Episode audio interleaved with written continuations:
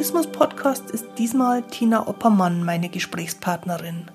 Sie ist Logopädin und behandelt Kinder und Jugendliche mit selektivem Mutismus.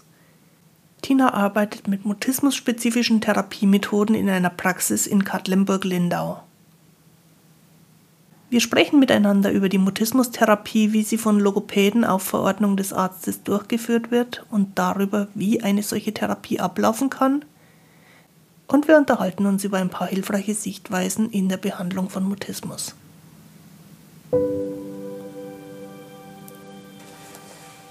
Ich bin Christine Winter und ich hatte selektiven Mutismus, bis ich Mitte 30 war. Heute unterstütze ich Erwachsene, die ihre Sprechblockaden hinter sich lassen wollen, sowie Familienangehörige und professionelle Helfer beim Mutismus verstehen. Mutismus bedeutet, dass Kommunikation nicht geht, obwohl du eigentlich schon sprechen kannst. Aber je mehr du es willst, desto weniger geht es. Mutismus ist das medizinische Wort für psychisch bedingte Sprechblockaden. Grüß dich, Tina. Schön, dass du da bist. Lass uns über Sprechblockaden reden. Hallo Christine, vielen Dank, dass ich dabei sein darf. Du arbeitest in einer logopädischen Praxis und zwar vor allem, soweit ich weiß, mit mutistischen Kindern und Jugendlichen. Sag doch mal, was der Unterschied ist zwischen logopädischer Arbeit im Allgemeinen und dieser mutismus-spezifischen Therapie bei dir. Ja, also der Unterschied an sich ist erst einmal, dass der Mutismus als Störungsbild ähm, eine sehr große Anforderung auch an den Therapeuten stellt und wie ich finde noch mehr als manch anderes kindliches Störungsbild. Das heißt, ähm, mutistische Kinder bringen einen ganzen Batzen an Ballast mit, den manch anderes Kind in einer logopädischen Therapie meistens nicht hat. Wenn ein Kind eine artikulatorische Schwäche hat, ist das meistens etwas, was sich schnell therapieren lässt. Und ein Mutismus ist etwas, was doch zu den Langzeittherapien gehört. Wenn du Langzeittherapie sagst, äh, was ist denn so deine Erfahrung? Wie lang ist da lang oder wie lang kann da lang werden? Lang ähm, kann wirklich ähm, Jahre bedeuten, muss mhm. es aber nicht. Das ist wieder ganz individuell von betroffenen Kind zu betroffenem Kind unterschiedlich. Meistens, ähm, wenn Eltern mich in dem Erstgespräch fragen, wie lange müssen wir denn hierher kommen oder wenn ja. die das überhaupt wissen wollen, meistens fragen die das erst gar nicht dann würde ich antworten, wir lassen uns erstmal auf die Therapie ein und schauen hin, also schauen, wohin es uns treibt. Aber in der Regel sind wir ein halbes Jahr bis ein Jahr bestimmt erstmal in der Therapie gemeinsam zusammen und bearbeiten die Probleme. Mhm. Bearbeiten die Problematik ist jetzt ein bisschen abstrakt für mich. Was ist denn das Ziel, das am Ende steht? Also wann ist die Therapie quasi zu Ende? das Ziel ist auch immer individuell zu sehen. Das heißt, ein Kind, was Mutismus hat, hat ja auch eine ganz unterschiedliche Ausprägung der mutistischen Symptomatik. Ähm, meist ist es so, dass nach einem Erstgespräch mit den Eltern und auch dem Erstkontakt mit dem Kind, was ich jeweils immer an verschiedenen Terminen mache, dass wirklich jeder seine eigene Zeit bei mir hat, um anzukommen, dass man dann schaut, was können wir denn erstmal jetzt verbessern, welches Ziel können wir kurzfristig vereinbaren oder uns feststecken, was wir mhm. auch wirklich erreichen können. Mhm. Ziele verändern sich im Laufe des Therapieprozesses, weil man mhm. auch gar nicht am Anfang abschätzen kann, wie entwickelt sich die Therapie, wie schnell gibt es Fortschritte, gibt es vielleicht auch dann wieder Rückschritte, die uns in der Zielerreichung wieder ein bisschen ähm, ja, die Zeit ein bisschen wegklaut sozusagen. Ja, mhm. das kann man vorher gar nicht abschätzen. Du hast gerade vorhin gesagt, äh, im Erstgespräch mit den Eltern, im Erstgespräch mit dem Kind. Wie erklärst du denn den Eltern in so einem Erstgespräch, was Mutismus ist und was dann in der Therapie passieren soll? Also in dem Erstgespräch mit den Eltern ist es meistens so, dass ich anders als am Anfang meiner therapeutischen Tätigkeit mit buddhistischen Kindern keinen Fragenkatalog habe. Das heißt, ich ähm, stelle nicht starre Fragen. Ich lasse die Eltern erstmal ankommen und erzählen. Ich sage mhm. den Eltern, ne, nehmen Sie Platz, ähm, fühlen Sie sich erstmal wie zu Hause. Das ist auch wieder eine Typfrage von den Eltern. Und dann frage ich, wie geht's Ihnen? was wollen Sie mir dann erstmal erzählen zu Ihrem betroffenen Kind? Und mhm. meistens sprudelt es aus den Eltern heraus. Das heißt, sie haben das erste Mal das Gefühl, oh, hier ist jemand, der sich damit auskennt. Ich kann hier mal wirklich erzählen, wie ich mich fühle, welche Schwierigkeiten ich mit dieser Symptomatik meines Kindes habe, welchen Ballast ich vielleicht auch selber seelisch habe. Ganz oft ist das Thema Schuldgefühle auf Elternseite ganz groß, mhm. was immer häufig dann im Gespräch auch immer wieder auftaucht. Und meistens ist es so, dass die, Ki äh, die Eltern ähm, durch Internet, durch vielleicht schon vorangegangene Therapien manchmal schon Informationen haben zum Mutismus. Leider auch oft Falschinformationen. Ne? Also man kann sich vorstellen, das Internet ist nicht immer Segen. Wenn man da in der Google-Maschine eingibt Mutismus, kommen leider auch viele Falschinformationen. Mhm. Das heißt, ich frage dann in dem Moment auch ganz direkt, wie gut informiert fühlen Sie sich denn? Haben ja. Sie Fragen zu der Störung an sich? Gibt es etwas, was Sie bisher nicht verstanden haben? Und dann wird das ganz äh, im Gespräch ganz intensiv besprochen und erklärt. Ich versuche dann auch möglichst wenig Fachjargon ähm, zu benutzen. Das heißt, ich versuche das immer am Beispiel des Kindes, worum es geht, zu erklären. Mhm. Damit es für die Eltern auch wirklich ja, verständ, also zu verstehen ist und wie Dinge zusammenhängen. Und das kann man meistens am besten mit dem gesamten Familiengefüge dann auch ja, erklären. Ne? Also mhm.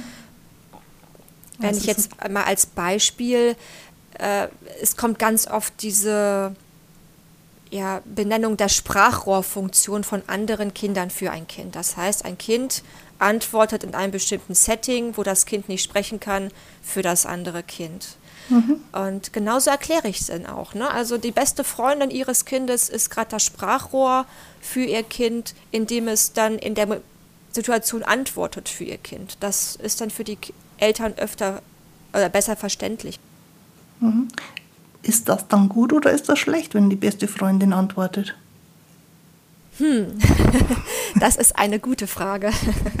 Darüber lässt sich streiten. Ähm, ja, ich es weiß. Gibt eine, äh, es gibt verschiedene Ansichten, ob das wirklich gut oder schlecht ist. Ich, in dem Erstgespräch sage ich das auch immer, genauso wie ich es dir gerade auch gesagt habe, es gibt verschiedene Ansichten. Zum mhm. einen will man natürlich nicht das Kind alleine lassen. Es soll sich nicht verloren fühlen in dem Moment. Es soll trotzdem das Gefühl haben, da ist noch jemand, der mir hilft und ich bin nicht ganz allein gelassen ja. und ich bin nicht ganz hilflos. Und das ist auch gerade bei kleinen Kindern sehr wichtig, dass die nicht das Gefühl haben, ich bin ganz alleine in dem Moment. Mhm. Andererseits ist das natürlich auch etwas, wo man annehmen kann, dass das Kind sich darauf ausruht. Ja, es gibt die Ansichten, dass, also einiger Therapeuten, dass das Kind sich auf so einem Sachverhalt ausruhen kann. Das nennt sich positiver Krankheitseffekt. Ne? Also mhm. ich ziehe etwas Positives aus meiner Krankheit, indem ich wenig machen muss. Die anderen arbeiten für mich in, in dem Sinne. Und die Ansichten gibt es halt auch. Ja, ich finde es immer ein bisschen schwierig in Zeiten von Integration, Inklusion, Antidiskriminierung und so weiter, dann zu sagen, wir unterstellen jemanden, dass er oder vielleicht eher seine Psyche, weil selber steuern kann man es ja gar nicht, sich auf positiven Krankheitsgewinn ausruht. Selbst wenn das technisch so stimmen würde, wovon ich persönlich nicht überzeugt bin, würde ich sagen, das ist nichts, was man so den Betroffenen oder auch den Eltern unterschieben kann. Also wir sind in einer Zeit, wo man so eigentlich nicht mehr denkt. Und ich fände es schöner, wenn wir diesen Gedanken tatsächlich nur als technischen, therapeutischen Hintergedanken hätten, aber diese Sprachrohrdiskussion nicht so im Vordergrund steht. Ich merke auch, dass ganz viele Mütter sehr, sehr verunsichert sind, weil man ihnen irgendwo gesagt hat oder weil es überall im Internet steht, dass sie nicht Sprachrohr für ihre Kinder sein dürfen.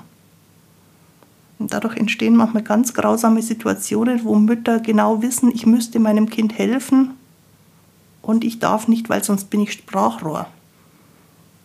Das finde ich ein sehr, sehr schwieriges Thema, was sicherlich auch durch Dr. Google stark in den Vordergrund kommt, weil es da an allen Stellen zu finden ist. Und deswegen finde ich gut, es, so wie du es gesagt hast, differenziert zu sagen, es gibt sicherlich Momente, da braucht man die Herausforderung.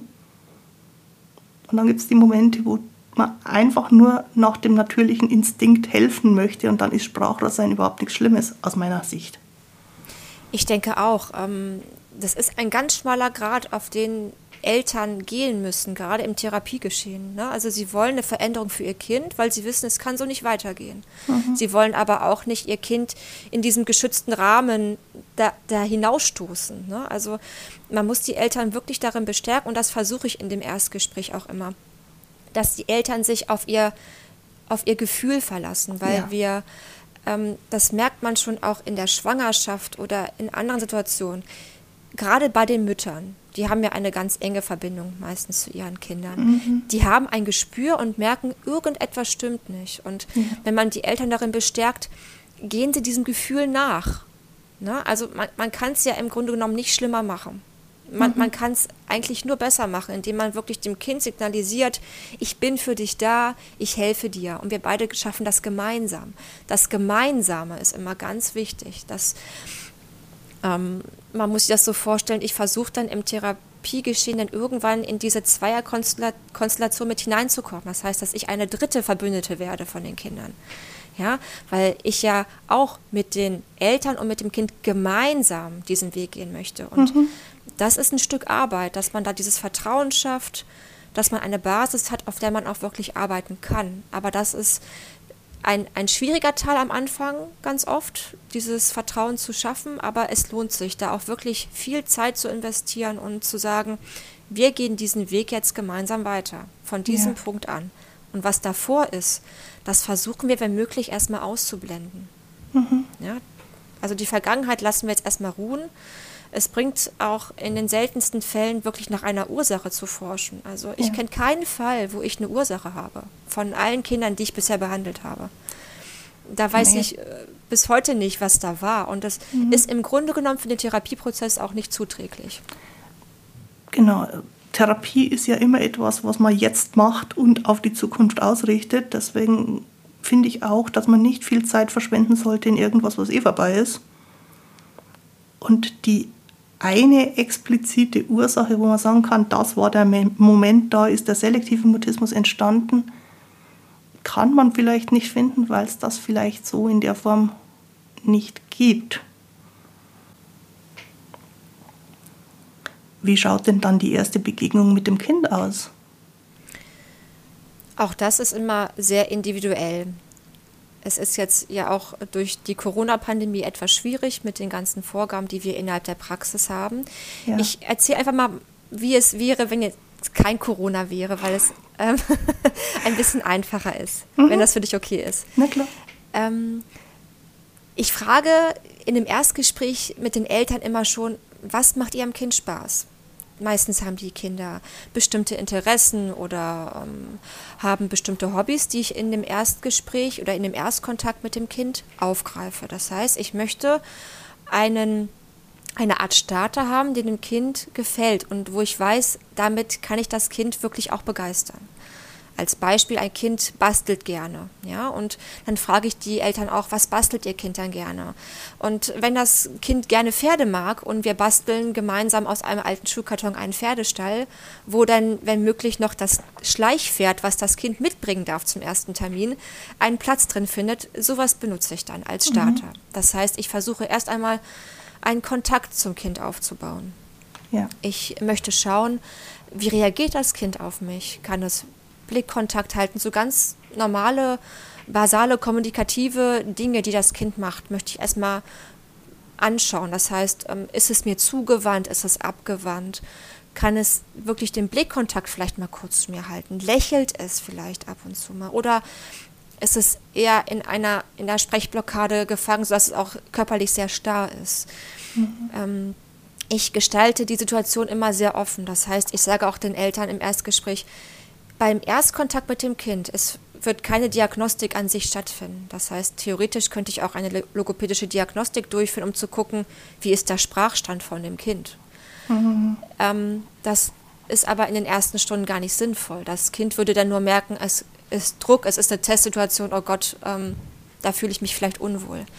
Ich mhm. möchte wirklich fürs Erste gucken, wie reagiert das Kind. Ganz häufig ist es so, dass die Kinder schon sofort merken, ah, ich fühle mich ja wohl und in vielen Fällen können die auch mit mir dann schon vielleicht auf Einwortebene oder ähm, in kurzen, knappen Äußerungen mit mir kommunizieren. Mhm. Wenn das nicht klappt, nutze ich ganz oft den Weg über das Schreiben, vielleicht bei Schulkindern, mhm. oder auch das Malen. Das heißt, ich frage, wie fühlst du dich heute? Dann hat das Kind einen Stift vor sich liegen und ein Blatt Papier und darf mal vielleicht ein Smiley aufmalen wie fühle okay. ich mich? Und ich darf mal raten, wie das Kind sich fühlt. Und genauso mhm. mache ich es dann auch. Ich male auch ein Smiley auf und ähm, manchmal hat der Smiley vielleicht auch so einen ganz geraden Mund oder so einen traurigen Mund und dann kommt man so ein bisschen ins Erzählen. Mhm. In den ersten Therapieeinheiten ist es meistens so, dass ich als Therapeutin einen größeren Redeanteil habe. Ich versuche aber auch trotzdem nicht zu viel zu reden. Das heißt, ich möchte das Kind nicht an die Wand reden. Das wäre dann auch nicht sinnvoll. Ne? Es soll eine mhm. Art Kommunikation entstehen, die seitens des Kindes nicht, von, nicht verbal sein muss. Und das mhm. will ich auch dem Kind dann wirklich verdeutlichen. Wir, wir spielen hier gemeinsam, wir malen hier gemeinsam, wir, wir tun Dinge gemeinsam und kommen in Kontakt. Und das sind so die ersten Stunden. Und ganz oft brauche ich auch diese mehrere Therapieeinheiten dafür. In der Regel sind es ähm, 45 Minuten mhm. pro Therapieeinheit und die sind dann auch relativ schnell vorbei. Ne? Also ja. die Zeit, die geht dann schnell dahin. 45 Minuten ist tatsächlich nach meiner Erfahrung relativ knapp, um eine Beziehung zu bauen, die dann auch wirklich zu was führt. Also wenn ich mit Leuten arbeite, dann ist es oftmals so, dass wir die erste halbe Stunde für den Beziehungsaufbau brauchen. Dann würde ja in deiner Therapiestunde von 45 Minuten quasi nur noch 15 Minuten übrig bleiben. Und dann glaube ich durchaus, dass es mehrere Anläufe braucht. Umgekehrt betrachtet finde ich das auch nicht unbedingt schlecht, weil es natürlich auch sehr anstrengend ist, so eine neue Beziehung zu bauen und vielleicht Kinder einfach auch dann erschöpft sind von diesen, von diesen neuen Erfahrungen, von dieser neuen Person, die da ins Leben kommt. Und insofern kann es ein Problem sein, wenn das Kind gerade noch 44 Minuten so weit wäre, dass jetzt die Beziehung steht. Andererseits ist es auch eine gute Übung zu sagen, okay, dann setzen wir das nächste Mal wieder an und es dauert dann irgendwann nicht mehr so lange und es wird dann irgendwann auch Normalität. Genau. Also es gibt auch die Möglichkeit, dass man eine Doppelstunde dann 90 Minuten macht.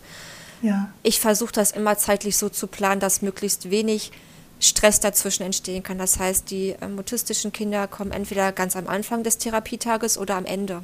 Das mhm. heißt, ich habe dann zeitlichen Puffer. Ich habe das Kind nicht zwischen mehreren Therapien wo dann vielleicht schon der Nächste kommt und auf seine Therapiestunde wartet. Das merken mhm. die Kinder ja auch.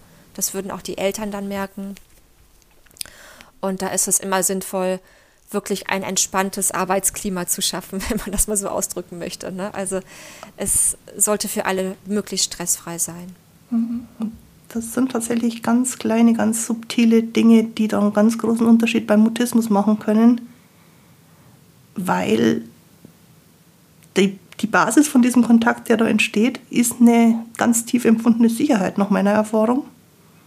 Und zu dieser Sicherheit trägt auch bei, dass der Therapeut sagen kann, und wenn es fünf Minuten länger dauert, ist okay, ich bin da. Mhm, genau. Gibt es bei dir so einen Behandlungsplan? Gibt es bei dir einen bestimmten Ablauf, wie dann die weiteren Stunden sich entwickeln sollen? Also ich muss sagen, ich habe da auch als Therapeutin eine Wandlung durchgemacht. Das heißt, am Anfang meines therapeutischen Handels mit mutistischen Kindern habe ich sehr starr oder äh, mich an diesen Therapiekonzepten orientiert, die es gibt.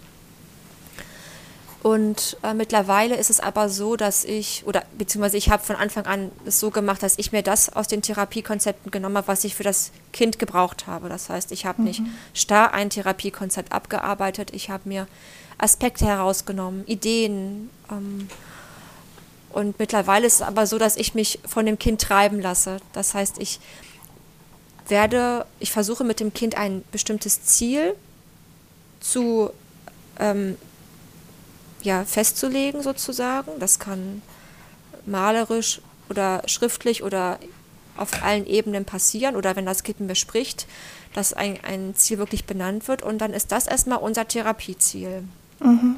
Wie ich das erreiche, ähm, ist auch immer eine Sache, wie das Kind mitarbeitet und wie gemeinsam die Interaktion auch ist. Das heißt, mhm. kann ich das Kind immer mit meinen Ideen auch wirklich packen und hat es da Motivation mitzuarbeiten. Ja? Mhm. Ähm, ich arbeite viel bei Atemtherapie zum Beispiel. Ja. Ähm, weil ich ja auch im Kontakt mit dir, ne, wir haben da viel drüber gesprochen, dass die Atmung so viel erleichtern kann in einem in einer Starre einfach mal durchzuatmen, eine Anspannung ja. zu lösen. Das habe ich ganz viel in meiner Therapie mit eingebaut mittlerweile. Und das hilft auch. Ne? Und ich merke einfach, wie schwer das den Betroffenen einfach auch fällt, einfach mal so einfach mal tief durchzuatmen. Mhm. Obwohl jedem klar ist, dass Nicht-Atmen langfristig doof ist, ähm, ist es erstaunlich, wie oft wir ins Nichtatmen verfallen. Genau, genau. Und auch nicht nur in mutistischen Blockaden, sondern in jeder Form von Überforderung, in jeder Form von Stress hören wir als erstes das Atmen auf und wundern uns dann wenige Sekunden später, wenn das Gehirn nicht mehr so funktioniert oder körperliche Funktionen nicht mehr funktionieren. Genau, ja. Und auch das sind die ganz kleinen Dinge. Wenn Eltern so von außen drauf schauen, kriegen die wahrscheinlich oftmals gar nicht so sehr mit, dass auch dieses Lernen von Weiteratmen Teil der Therapie ist und auch Teil der Arbeit ist. Also es ist ja tatsächlich Arbeit, das so zu integrieren, dass es in schwierigen Situationen irgendwann dann von selber wieder geht. Ja. Erklärst du solche Dinge den Eltern dann im weiteren Verlauf der Therapie? Genau, also die Elternberatung ist ein fortlaufender Prozess. Das heißt, entweder mhm. sind die Eltern im Therapiegeschehen mit dabei, was ich den Eltern offen lasse. Es ist ja eine Typfrage des Kindes. Braucht das Kind die Anwesenheit der Eltern oder nicht? Ähm, meistens ist es besser, die Therapie wirklich so zu gestalten, dass die Kinder alleine bei mir sind und die Eltern ihre eigenen Beratungstermine kriegen. So hat jeder auch wieder ja. sein, seine Zeit mit mir, wo er wirklich ungestört auch das auf den Tisch bringen kann, was er sagen möchte. Viele Eltern sind verständlicherweise gehemmt, wenn das Kind dabei ist, etwas offen zu sagen. Ne? Die haben dann Angst, was mhm. Falsches zu sagen. Wenn ich jetzt an diesen Ablauf, den, was du gerade gefragt hattest, nochmal denke, diese Beratung, die erstreckt sich wirklich von Anfang bis zum Ende. Ja, und ja. die Beratung betrifft sowohl die Eltern als auch das Kind. Das heißt, das Kind bekommt von mir natürlich auch Informationen. Das heißt, ich erkläre, warum ich etwas mache. Mhm. Ich erkläre auch, ähm, in manchen Fällen sogar, warum das Kind da ist. Viele Eltern trauen sich gar nicht zu sagen, komm, wir gehen zur Logopädin, die bitte jetzt sprechen. Ja? Mhm. Das ist ja auch eine Hemmschwelle, die die Eltern haben. Ja? Manchmal haben die Kinder auch schon eine Therapiegeschichte hinter sich, die nicht so erfolgreich war. Und dann mhm. ist Therapie negativ belastet. Ähm, ja, der, der Satz, wir gehen zur Logopädin, die übt mit dir jetzt sprechen, kann ja auch ganz schnell in Richtung einer Drohung genau, gehen. Genau, ja. Wenn das Kind eben schon weiß, dass Sprechen in solchen Situationen nicht funktioniert. Also da reicht ja schon die Erfahrung beim Kinderarzt oder der Schuleingangsuntersuchung oder sowas, wo man als Kind ja auch mit der Zeit die Erfahrung macht, solche Situationen laufen nicht so, wie man sie sich vorher erträumt hat.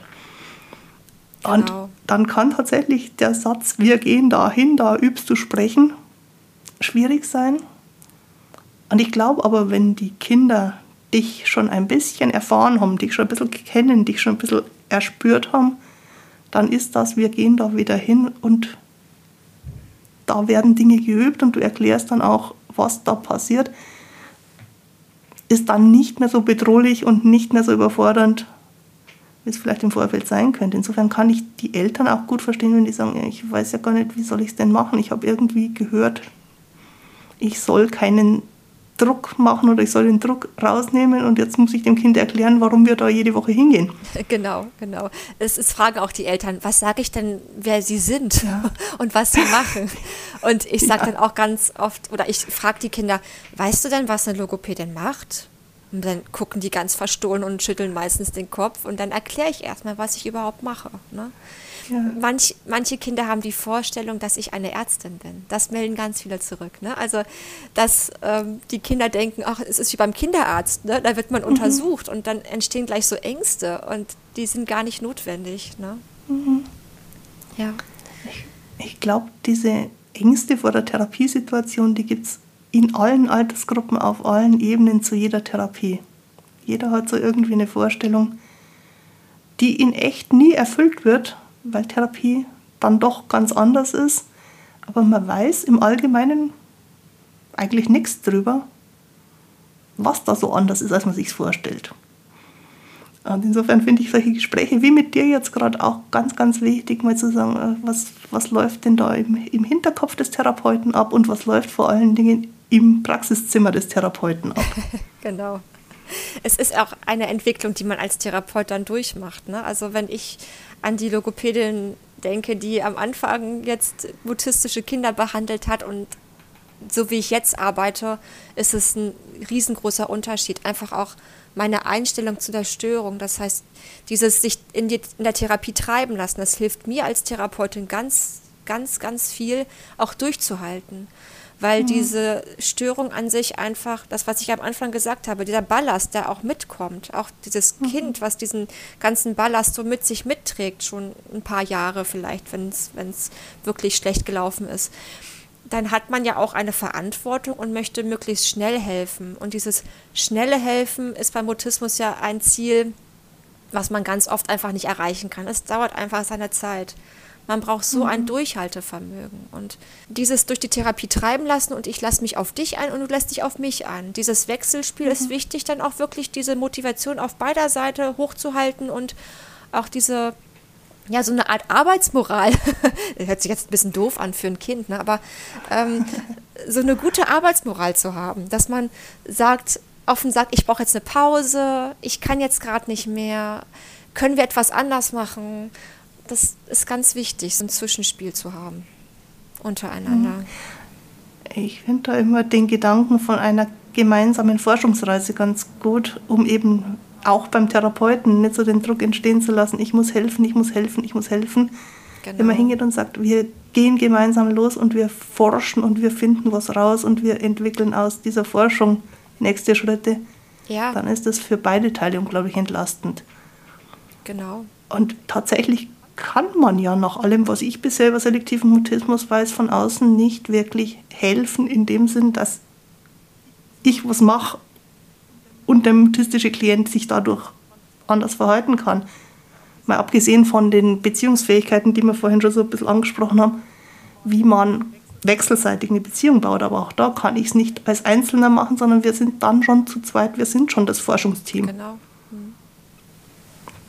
Und ich glaube, dann kann man es schon langfristig machen, wobei das Thema natürlich manchmal auch einfach eine Pause braucht. Insofern sind Ferien eine ganz wichtige Sache. Insofern sind manchmal auch geplante Auszeiten eine ganz gute Sache. Genau, Therapiepausen sind auch immer ganz wichtig. Ähm, und ich, da habe ich auch selber persönlich gelernt, dass das gar nicht, eine Therapiepause nicht so sein sollte, wie sie uns von dieser Verordnung von den Ärzten her ähm, vorgeschrieben ist. Das heißt, wir Logopäden arbeiten ja auf Weisung eines Arztes mit einer Logopädieverordnung, die der Patient mitbringt. Und ganz oft mhm. sind da Therapiepausen ähm, nach einem Vierteljahr vorgesehen zum Beispiel. Ja? Also es gibt eine Verordnungsmenge. Wenn die aufgebraucht ist, geht man in der Regel eine Therapiepause. Beim Mutismus ja. ist das ganz oft so, dass man dann diese Therapiepause zu einem Zeitpunkt kommt, der gar nicht gut ist für die Therapie. Mhm. Ne? Ähm, mhm da muss man immer schauen. Da gibt es natürlich auch immer Mittel und Wege, das, ähm, die Therapie weiterlaufen zu lassen, aber auch Pausen dann zuzulassen, wenn man als Therapeut glaubt, oh, jetzt ist eigentlich eine Pause gar nicht, in meinen Augen gar nicht so gut, aber das Kind oder die Familie signalisiert, wir können nicht mehr. Auch das muss man zulassen mhm. können. Ne? Also man muss da wirklich feine Fühler haben dafür und immer, immer schauen, geht es gerade allen an der Therapie teilnehmenden Personen gut mit der Situation? Passt das so, gerade ja. dieses Zusammenspiel? Und immer dann, wenn das Zusammenspiel kippt in irgendeine Richtung, es, ähm, sei es, dass die Eltern nicht mehr können oder auch nur das Kind nicht mehr kann. Man muss da wirklich das immer offen kommunizieren und, und gemeinsam besprechen, kommen wir jetzt gerade in dieser Situation dahin, wo wir hinwollen. Zum Beispiel in, mhm. in Bezug auf das Ziel, was wir uns festgesteckt haben. Ne? Das ist wirklich sehr, sehr schwer, einfach auch immer. Ja, was heißt, was heißt schwer? Es ist sehr, sehr menschlich. Auch der Umgang mit, mit Zielen in dieser Weise äh, ist sehr, sehr menschlich und nicht explizit mutistisch. Sondern, äh, manchmal ist ein Ziel auch einfach nur im, im Weg und man muss das Ziel mal auf die Seite stellen und einfach so weiterlaufen. Und ja, insofern ist eine gewisse Freiheit dann natürlich sehr, sehr hilfreich bei der langfristigen Planung oder auch bei der inhaltlichen Planung von einer einzelnen Setzung, mal zu sagen, okay, heute geht halt das nicht, was wir eigentlich als Ziel gehabt haben. Machen wir irgendwas anderes, machen wir einfach nur Beziehung. Und das Schöne ist ja, wenn Menschen miteinander arbeiten, miteinander therapeutisch zusammen sind, es ist ja immer eine Übung für Beziehung.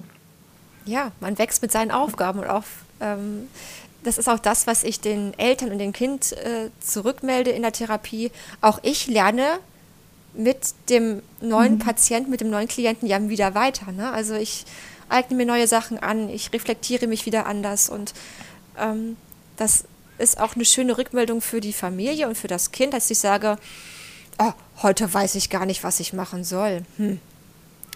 Na, hast du eine Idee? Was, was kann ich dir Gutes tun? Mhm. Was kann ich uns Gutes tun? Und meistens klappt es dann besser. Wenn ich an Therapien von früher denke, hatte ich auch oft die Situation, wo ich gemerkt habe, boah, ich kann nicht mehr. Aber ich ähm, traue mir mhm. jetzt nicht zu, das wirklich offen zuzugeben. Also ziehe ich die Therapie durch bis zum Ende. Und am Ende war das Kind total kaputt und ich kaputt und wir haben gar nichts erreicht. Ne? Also mhm. ich, was ein Thema, was mir jetzt ganz oft auch im Kopf rumschwirrt, ist, dass in jedem Misserfolg aber auch ein Erfolg drin steckt. Das heißt, auch ich habe die Kinder in der Therapie gehabt, die am Ende mit mir nicht gesprochen haben, bis zum Ende nicht. Aber ja. es gab Erfolge im anderen Umfeld. Ja? Und das haben mir die Eltern mhm. auch so zurückgemeldet. Und ein Feedback einer Mutter hat mir damals sehr geholfen. Die hat gesagt, ach Frau Oppermann, machen Sie sich doch keine Sorgen, Sie haben uns so geholfen. Aber trotzdem hat das Kind mit mir nicht gesprochen. Bis zum Ende nicht. Und ich glaube, wenn mir das Kind heute begegnen würde, mittlerweile ist sie eine, eine Jugendliche, ich frage mich, ob sie dann mit mir sprechen würde, obwohl sie mit fast allen anderen Menschen dann am Ende gesprochen hat. Ne? Und die Wahrscheinlichkeit spricht dafür, dass sie nicht mit dir reden könnte. Genau. Und es ist überhaupt nicht schlimm, weil du die Helferin auf dem Weg bist und nicht der Maßstab für den Erfolg. Genau, aber auch das muss man erstmal so für sich reflektieren und sagen, okay, es ist trotzdem ja. gut gelaufen. Oder auch wenn es wirklich mal eine Stunde gibt, die im auch habe ich jetzt manchmal auch, dass ich sage, oh, heute habe ich, glaube ich, nicht viel erreicht. Und dann schlafe ich meistens eine Nacht drüber und reflektiere das nochmal und denke, naja, aber es war ja nicht alles schlecht. Ne? Und diese Arbeitsweise, also gebe ich auch an die Eltern weiter. Schlafen Sie doch erstmal eine Nacht drüber. Wenn Sie einen schlechten Tag haben, schlafen Sie mal eine Nacht drüber. Ne? Trinken Sie erstmal morgens einen Kaffee und dann denken Sie mal ganz in Ruhe nach, was war denn trotzdem gut. Und das hilft denen auch. Ja. Ja, und und dieses, diese Aufmerksamkeit auf das, was passiert, auch wenn ein Experiment scheitert. Also Experimente, wir lernen jetzt in der Corona-Zeit ganz viel drüber, haben eine Tendenz, auch Sachen als Ergebnis zu bringen, die man eigentlich vorher nicht haben wollte. Das stimmt. Das ist Sinn des Experiments. Um sowas rauszufinden, muss man das Experiment machen. Und darum finde ich den Experimentieransatz, finden wir doch mal raus, ob es funktioniert oder nicht, weil dann haben wir immer ein positives Ergebnis. Auch wenn es nicht funktioniert, haben wir ein positives Ergebnis. Wir wissen, so geht es nicht. Ja. Äh, das finde ich ganz, ganz hilfreich und auch sehr, sehr kindgerecht. Kinder, gerade jüngere Kinder, lernen ja alles über die Welt auf diese Weise. Die probieren was und es funktioniert nicht. Und sie probieren es wieder und es funktioniert auf andere Weise nicht. Und irgendwann haben sie den Weg gefunden, wie es dann doch funktioniert. Und dann zu sagen, es ist ein Misserfolg oder kein Fortschritt, wenn ein Experiment rausfindet, dass es so nicht geht, finde ich immer ein bisschen traurig, weil äh, es ein schlechtes Gefühl macht, wo man eigentlich gar keins haben müsste. Genau, das stimmt. Viele Kinder haben einfach auch gelernt, negativ zu denken im Verlauf ihrer mutistischen Laufbahn sozusagen. Ne? Das ist etwas, was ich oft bemerke, dass Kinder wirklich auch vom Selbstbewusstsein her wirklich ein, ein geringes Selbstwertgefühl haben. Und auch das muss erstmal aufgebaut werden. Mhm. Und da hilft so eine Beziehungserfahrung von, Wir haben jetzt beide miteinander irgendwas gemacht, es war nicht das, was wir haben wollen und wir sind okay damit, hilft unglaublich nicht nur in Bezug auf die Mutismus-Situation, sondern als echte Lebenserfahrung, es ist nicht so schlimm, wenn mal was nicht den geplanten, als Ziel festgesetzten Erfolg hat. Mhm. Was wir insgesamt im Moment alle, nicht nur Kinder in Mutismus-Therapien, sehr stark haben, ist, dass wir vorher wissen wollen, was nachher dabei rauskommt. Und wenn das nicht rauskommt, dann war es nichts. Und ich glaube, davon können wir uns alle ein Stück weit lösen, weil Leben so nicht funktioniert. Genau. Und deswegen ist es auch so wichtig, die Ziele, die man sich gemeinsam steckt, auch immer wieder anzupassen. Ne? Also ähm, wenn die Eltern sagen, mein Ziel wäre es, dass das Kind spricht in einem halben Jahr wie alle anderen Kinder in allen Situationen, ähm, da muss man die Eltern einfach auch bremsen und sagen, ja, aber lassen Sie uns erstmal schauen, was wir erreichen, wo es uns hin, hintreibt. Diese Erfahrungshalt, äh, die Erwartungshaltung, Entschuldigung, die Erwartungshaltung ist einfach immer sehr hoch und die muss einfach auch da muss man ganz ehrlich sagen, ähm, erwarten Sie erstmal nicht zu viel. Wenn es mehr gibt, als wir erwarten, dann können wir uns freuen. Aber wir werden dann im umgekehrten Umdrehschluss auch nicht enttäuscht, wenn wir es nicht schaffen. Ne? Also. Mhm. Na, aber das letztendliche Ziel muss doch immer sein, dass das Kind in allen Situationen normale Kommunikation kann. Schwierig finde ich da den Zeitaspekt, dass man sagt, innerhalb von so und so vielen Wochen oder Monaten muss das so sein, weil da tatsächlich relativ viel Übungszeit auch ins Land geht. Gar nicht so sehr Therapiezeit, sondern Übungszeit im richtigen Leben, dass man wirklich Kommunikation in allen Situationen kann. Aber als letztendliches Ziel ist für mich, also lasse ich für mich nichts weniger gelten als jemanden, der ganz normal in allen Situationen Kommunikation aufbauen kann, Beziehung aufbauen kann und in jeder Situation selber entscheiden kann, ob er spricht oder nicht. Das ist das Ziel, ja. Ich, find's ich fände es eigentlich schön und ich würde es auch fördern, wenn Eltern sagen, das möchte ich für mein Kind haben. Und wie gesagt, ich würde lediglich einschränken, dass man das nicht an einem bestimmten Datum festmacht. Mhm. Ja, das stimmt.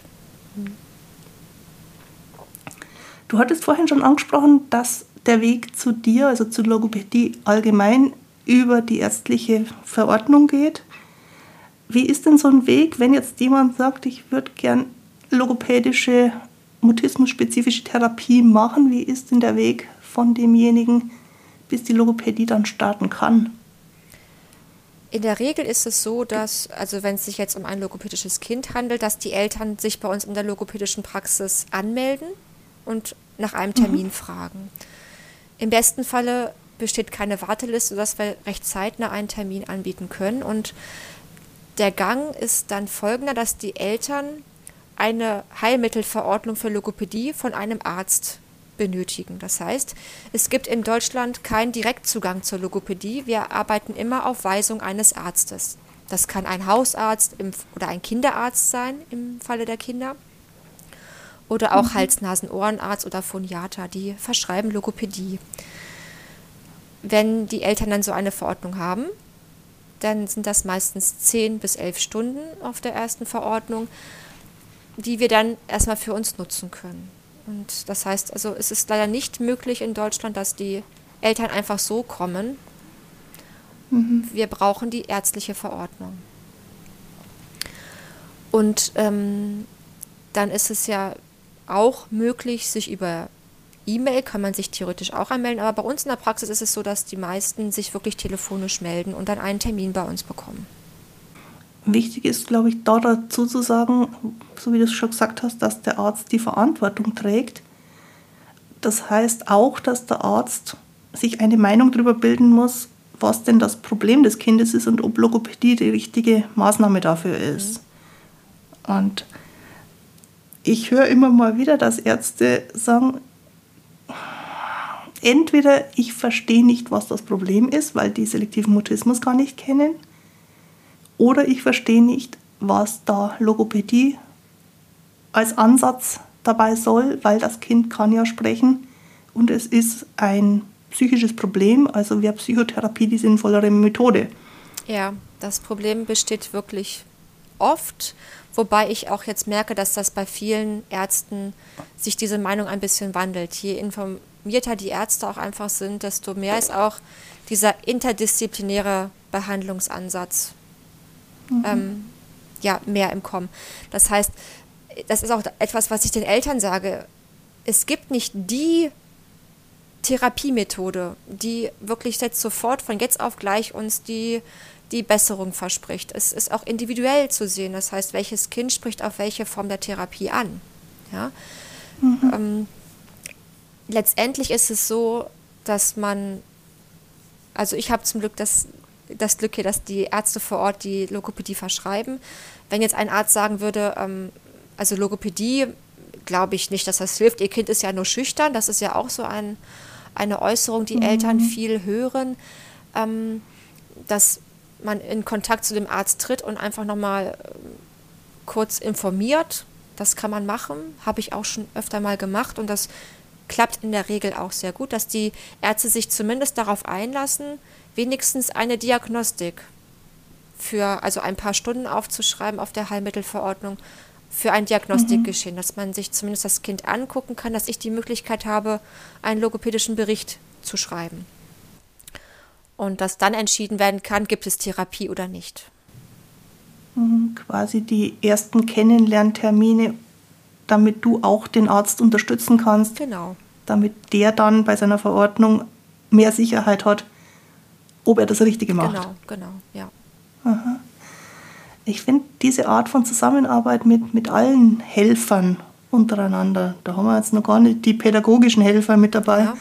aber auch die gehören dazu, das finde ich so unsagbar wichtig, weil eben Mutismus schwer zu verstehen ist und es immer noch wahnsinnig viele Menschen gibt, die nicht von Haus aus einen Zugang dazu haben und sich das wahrscheinlich auch nie ändern wird.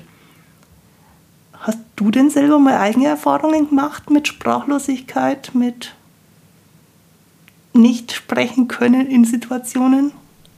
Ähm, ich erinnere mich als kleine Grundschülerin ähm, schon dar ähm, daran, dass ich sehr aufgeregt war, wenn ich wirklich mal ein Referat oder ein Gedicht oder irgendetwas halten musste.